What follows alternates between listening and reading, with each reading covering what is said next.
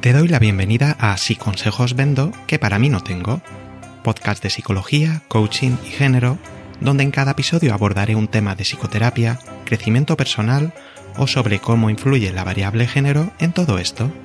Si eres una persona curiosa y buscas información concisa, rigurosa y útil, este puede ser tu podcast. Me llamo Iñaki y puedes encontrarme en inakipsicologoa.com.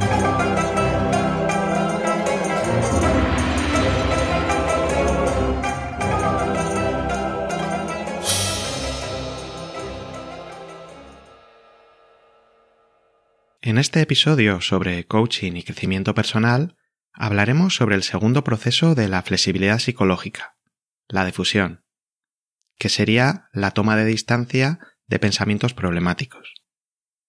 Veremos por qué puede ser perjudicial fusionarnos con nuestros pensamientos, en qué consisten los procesos para descentrarnos de pensamientos problemáticos y por último, abordaremos algunas técnicas para que puedas ponerlas en práctica en tu día a día.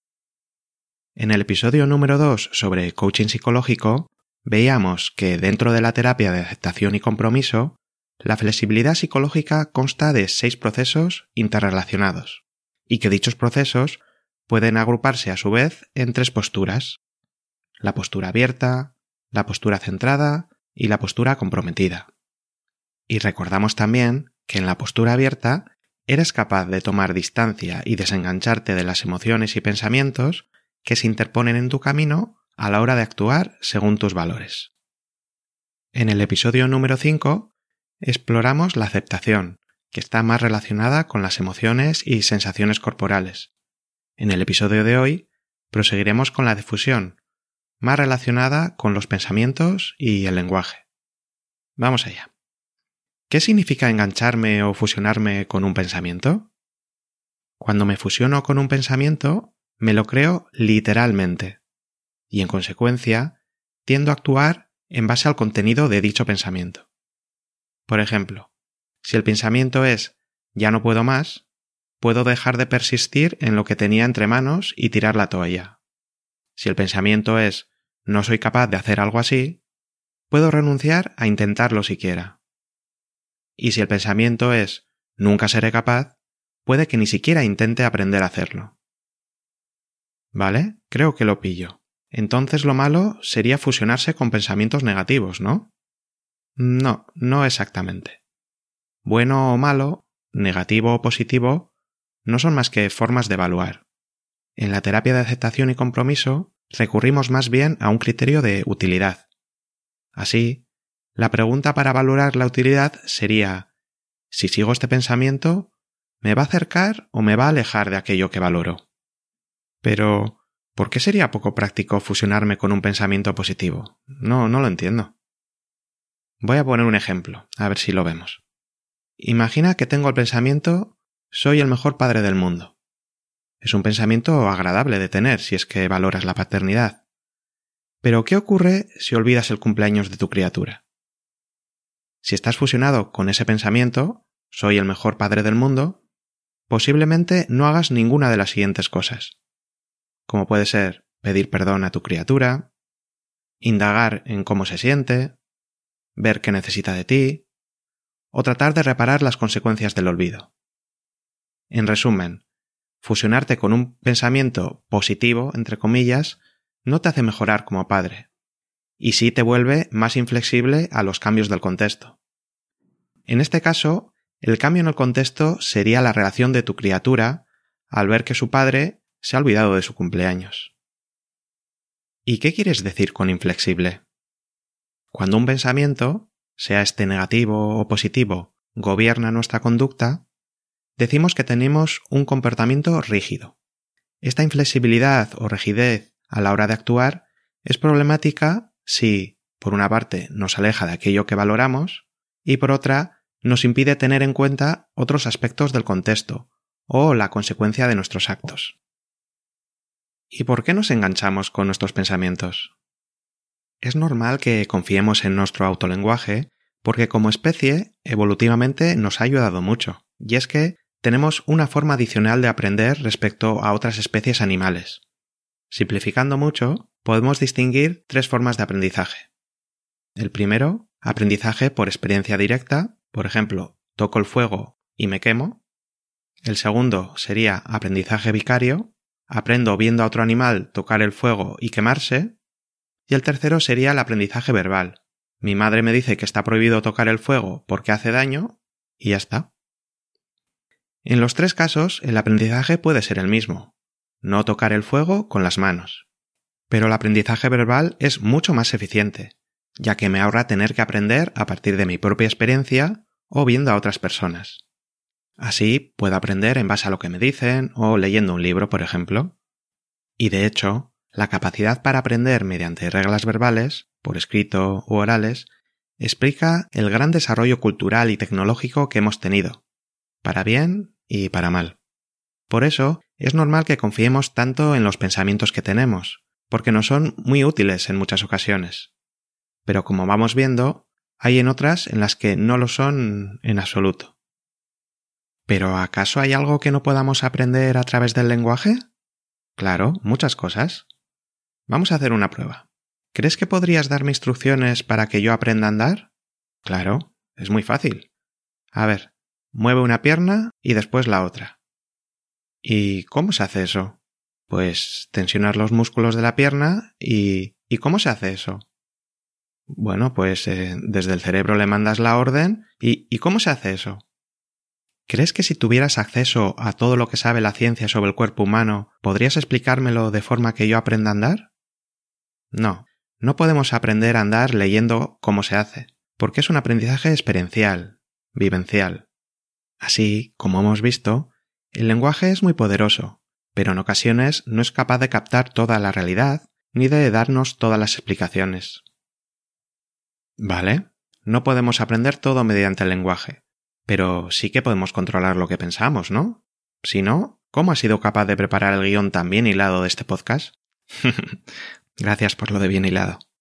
Sí, tenemos bastante control a la hora de pensar de forma intencionada. Por ejemplo, para buscar una estrategia, para planificar acciones futuras o para resolver un problema. Fíjate en que uso verbos pensar, planificar, imaginar, rumiar, ya que son acciones intencionales, son comportamientos. Pero tenemos muy poco control sobre los pensamientos automáticos. Estos pensamientos automáticos no son del todo azarosos, no ocurren porque sí, sino que dependen de lo que acaba de suceder, por ejemplo, un evento puede disparar un pensamiento concreto, dependen de nuestro estado de ánimo, los recuerdos que coinciden con un estado de ánimo actual son más accesibles en nuestra memoria, como ya vimos en el episodio sobre la depresión, y también depende de nuestra historia de aprendizaje, situaciones y contextos que hemos asociado con distintos pensamientos y cuando se da un contexto similar, ese pensamiento emerge en nuestra mente de manera más o menos automática. A lo que voy es que tenemos muy poco control a hora de impedir que nos vengan a la mente cierto tipo de pensamientos. Y súmala a eso, que aproximadamente tenemos unos mil pensamientos por hora, y muchos de ellos son automáticos, por lo que tenemos muchas posibilidades de que alguno nos enganche a lo largo del día. Vale, a ver si me aclaro un poco. ¿Puedes hacerme un resumen de cosas que has ido comentando en otros episodios? Sí, cuatro puntos nada más. Primero, tenemos poco control sobre los pensamientos automáticos que tenemos. Segundo, los pensamientos influencian, pero no controlan cómo actuamos ni lo que decimos. Tercero, a veces actuamos obedeciendo a alguno de esos pensamientos y ello nos aleja de comportarnos como realmente queríamos hacerlo. Y cuarto, podemos aprender habilidades para distanciarnos de pensamientos que no nos son útiles. ¿Y cuántos tipos de fusión hay? Ras Harris propone seis tipos de fusión que vamos a ver brevemente. El primero sería fusión con el pasado. Sería revivir una y otra vez recuerdos dolorosos, como pueden ser fracasos, pérdidas, que nos generan culpa, o también idealizar un pasado mucho mejor que el presente actual. Este tipo de pensamientos estaría más relacionado con un ánimo depresivo. El segundo, la fusión con el futuro, sería catastrofismo, preocupaciones, anticipaciones de fallos, anticipaciones de rechazos o de pérdidas, y estaría más relacionado con un estado ansioso. El tercero sería la fusión con el autoconcepto, cómo nos vemos como personas. Aquí pueden ser evaluaciones negativas, entre comillas, como soy un fracaso, nadie me quiere, o positivas, entre comillas también, como siempre tengo razón o soy mejor que tú. El cuarto sería fusión con razones. No puedo ir a la fiesta porque me siento muy deprimido, no puedo hablar en público porque me siento muy ansioso, no puedo ir al gimnasio porque estoy muy cansado. O es que es demasiado difícil. Como hemos visto en episodios anteriores, ninguna de estas razones es la causa de que no vayamos o no hagamos ninguna de esas cosas, pero sí nos sirven para justificar nuestro comportamiento, y también nos dan un sentido de coherencia, ya que creemos saber por qué actuamos como actuamos o por qué somos como somos. Quinto, fusión con reglas. Serían una lista de cómo debería comportarme yo, o cómo debería ser el resto de personas, o sobre cómo funciona el mundo, lo que es justo, lo que es injusto. Por ejemplo, no debo equivocarme nunca, o te debes disculpar antes de que yo vuelva a hablarte. Estas reglas han podido ser útiles en ciertos contextos anteriores, pero, según la situación presente, pueden suponer un obstáculo. Sexto, fusión con evaluaciones, son valoraciones subjetivas que no son propias del objeto que estamos evaluando. Lo contrario serían las descripciones objetivas que compartiría cualquier persona. Por ejemplo, decir que una mesa es de madera sería una descripción, y decir que es fea sería una evaluación. Decir sobre una sensación de angustia que me oprime el pecho sería una descripción, y decir que esa sensación es insoportable sería una evaluación. Vale, y volviendo al título del programa, ¿qué sería entonces la difusión? La difusión sería el uso de distintas técnicas con objeto de reducir ese grado de fusión cuando es problemático. ¿Y cómo funciona? Trata de reducir el significado de las palabras de forma temporal. Así, minimizaría la influencia que los pensamientos tienen sobre nuestro comportamiento. Y eso nos permite elegir en vez de reaccionar automáticamente frente a ellos. ¿Y no es eso lo que hace también la reestructuración cognitiva?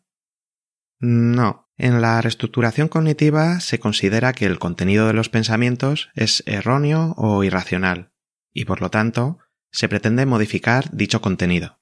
Por ejemplo, si la persona tiene un pensamiento problemático del tipo nadie me quiere, no tengo amistades, se tratará de ver si eso es realmente cierto o no. ¿Cómo sabes que nadie te quiere? ¿Qué pruebas tienes de ello? Pero en muchas ocasiones la persona ya sabe que ese pensamiento no es 100% cierto, y aún así lo siente y le impacta como verdadero. Y en otras ocasiones puede que efectivamente no tenga ninguna amistad. En la difusión, en cambio, no se busca que el contenido de sus pensamientos cambie, sino la forma en que se relaciona con ellos. Así, da igual que el pensamiento sea cierto o no, o parcialmente verdadero. Lo importante es valorar si se trata de un pensamiento útil o no para ti en ese momento, y tener habilidad para distanciarse del mismo cuando no lo sea. La difusión está también relacionada con el mindfulness, a la hora de reconocer cómo nuestras mentes tienden a evaluar y emitir juicios sin parar, como si fueran un comentarista interno que trabaja 24 horas al día. Con la difusión, tendríamos herramientas para no confiar tan ciegamente en lo que ese comentarista te dice, ni creer que todos sus comentarios son igualmente importantes y que tenemos que prestarles atención. De forma paralela, la difusión nos permitiría atender más a nuestra experiencia directa y menos a lo que dice nuestra mente. Todo ello según la situación. Una pequeña aclaración. Me refiero a mente no como algo separado de nosotras, sino como una metáfora que también ayuda a tomar cierta distancia de los pensamientos que nuestra mente, entre comillas, nos brinda. Vaya, mucha teoría. ¿Qué tal si hacemos algunos ejercicios prácticos ya? Claro, Vamos a ello. Imagina que cuando empiezas a trabajar en un proyecto laborioso, como puede ser preparar una posición o una tesis, tienes recurrentemente el siguiente pensamiento. Quiero hacerlo, pero es demasiado difícil para mí. Y ese pensamiento te engancha tan a menudo que no estás avanzando con la tarea y estás a punto de rendirte. Pues vamos a ver algunos ejercicios que podrían reducir el grado de fusión que tienes con ese pensamiento. Y todo ello sin cambiar su contenido, modificando únicamente el contexto en el que se da ese pensamiento. Primer ejercicio. Estoy teniendo el pensamiento de. Estoy teniendo el pensamiento de que quiero hacerlo, pero es demasiado difícil para mí. El mero hecho de añadir esa coletilla facilita un distanciamiento respecto a dicho pensamiento. Deja de ser una verdad absoluta y pasa a ser un pensamiento que estás teniendo, sin más ni menos. Segundo ejercicio. Modificar la velocidad. Quiero hacerlo, pero es demasiado. Bueno, ya has entendido lo que, lo que trato de hacer aquí. Al ralentizar mucho ese pensamiento, deja de tener sentido y pasa a ser sonidos, pero el contenido es el mismo. Tercero, reordenar las palabras. Difícil demasiado es para hacerlo mí, pero quiero. Cuarto ejercicio. Alterar el tono. Por ejemplo, repetirlo con una voz robótica. Quiero hacerlo, pero es demasiado difícil para mí. Otras variantes sería cantarlo con un estribillo conocido, o hacerlo con algún acento, vasco, andaluz, argentino, estilo telenovela. En ningún caso se trata de ridiculizar el problema serio que es para esa persona ese pensamiento en cuestión, pero sí relacionarte con él de una forma que te sea menos dañino, y el humor muchas veces puede funcionar. Quinto ejercicio. Leerlo en un idioma que desconozcas, usando Google Translator, por ejemplo. To ale jest to dla mnie. En un polaco verdaderamente imperfecto. Pero el contenido es el mismo. Estoy diciendo quiero hacerlo, pero es demasiado difícil para mí. Sexto ejercicio. Cambiar el pero por uni. Quiero hacerlo y es demasiado difícil para mí. Así se dan ambas partes y una no niega a la otra, ni justifica que no pueda hacerlo. Sexto ejercicio. Ponerle un título. Por ejemplo, ya está aquí la historia de Es demasiado difícil, episodio 2 millones. Octavo ejercicio.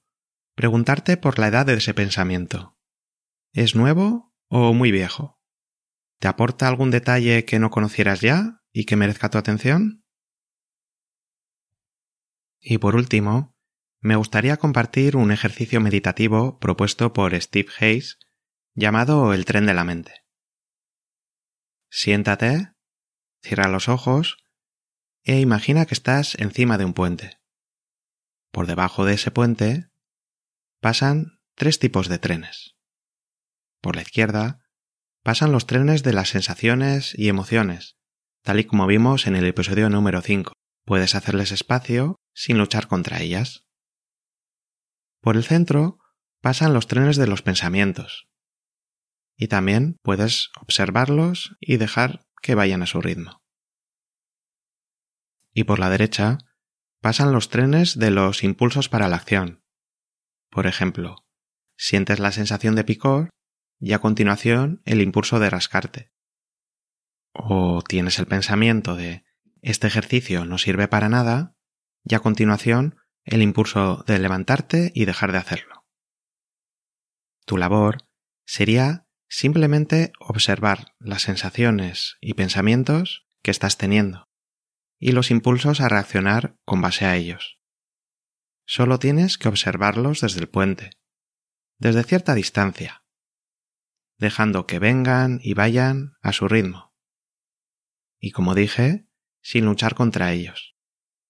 Antes o después, alguno de esos trenes atrapará tu atención y dejarás de estar en el puente. Tan pronto como te des cuenta de ello, con amabilidad, regresa a tu posición en el puente y continúa observando.